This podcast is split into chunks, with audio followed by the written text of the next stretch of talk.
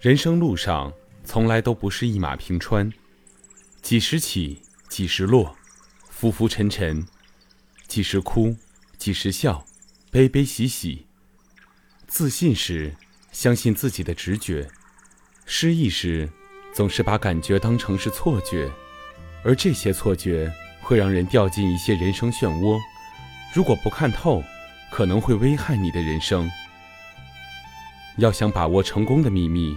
就得拥有成功的金钥匙，努力加上实力，成功之路离不开别人帮助，但是不能把成功的希望完全寄托在别人的帮助上，少一点依赖，多一些自我努力与拼搏，你获得成功的机会会更多。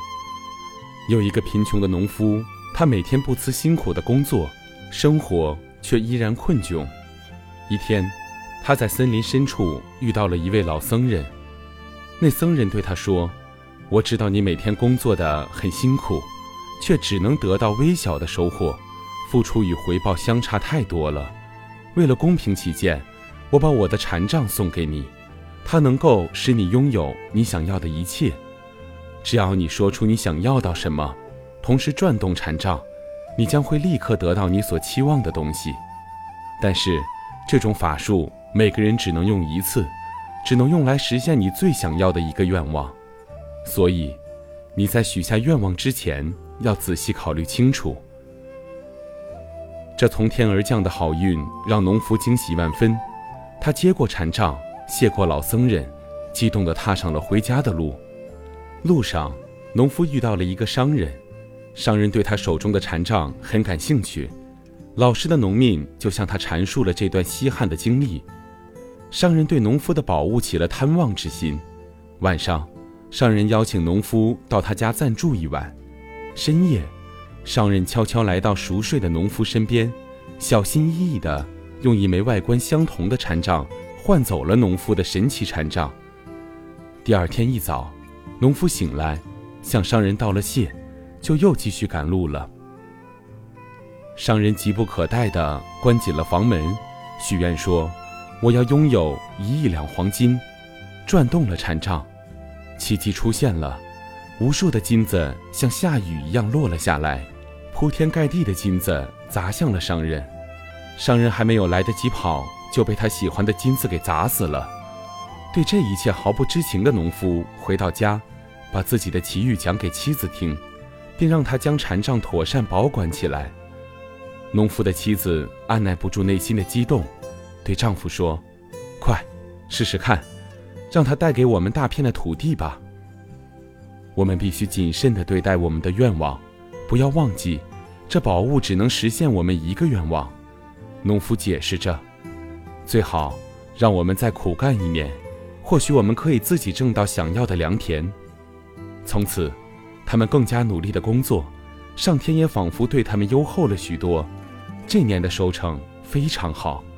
他们的劳动所得使他们买下了想要的那片土地，要耕种的土地变多了，两个人感觉有点忙不过来。农夫的妻子又想让禅杖赐给他们一头牛和一匹马。农夫说：“亲爱的，牛马是我们可以通过劳动也能挣得到，为什么不能再继续苦干一年，留下我们珍贵的愿望，做更重要的事儿呢？”农夫和妻子再一次收起禅杖。靠两人的力量经营了自己的土地，一年后，牛马也买回来了。我们已经是最快乐的人了，农夫说。我们还很年轻，拥有健康的身体、有力的双手，生活中所需要的一切都能凭我们的劳动获得，哪里用得着祈求禅杖呢？等到我们老的时候，再去想那个禅杖吧。年复一年，农夫和妻子曾经遇到过许多困难。也有过许多想要的东西，但是他们总是想，这件事凭借我们自己的力量是可以解决的。那些东西我们可以自己挣钱买回来，这都不是什么稀奇的，何必要动用那唯一的神奇的愿望呢？四十年过去了，农夫和他的妻子已经老了，他们身体变得衰弱，头发变得和雪一样白。他们已经拥有了曾经希望获得的一切，那旧禅杖依旧完好的保存着，他们不需要跟禅杖索取什么，纵然没有神奇的禅杖帮助，他们仍得到了属于他们的快乐。比起贪得无厌的商人，他们享受到了太多人生的乐趣。农夫虽然没有用神奇的禅杖帮助，却依靠自己不懈的努力取得了成功。只有努力才能拥有实力，只有凭借强大的实力才能创造自己的成功。布鲁斯对智者说：“我要离开这个公司，我恨这个公司。”智者建议道：“我举双手赞成你的抱负，破公司一定要给他点颜色看看。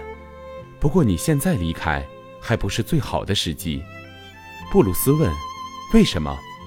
智者说：“如果你现在走，公司的损失并不大。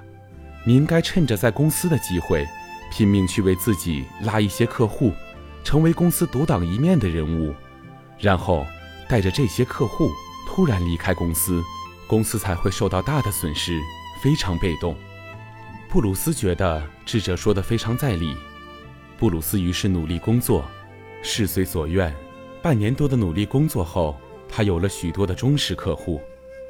在见面时，智者劝布鲁斯：“现在是时机了，要跳，赶快行动啊！”布鲁斯淡然笑道：“老总跟我长谈过，准备升我做总经理助理，我暂时没有离开的打算。当今社会是在高速的发展前进的，各行各业的竞争也日益激烈。”无数的成功人士都告诉我们，实力与机遇是成功的秘诀。现实生活中，我们不得不承认机会的重要性。机遇是我们展现自己走向成功的道路之一。相对于机遇而言，实力是一条通向成功的更宽更广的道路。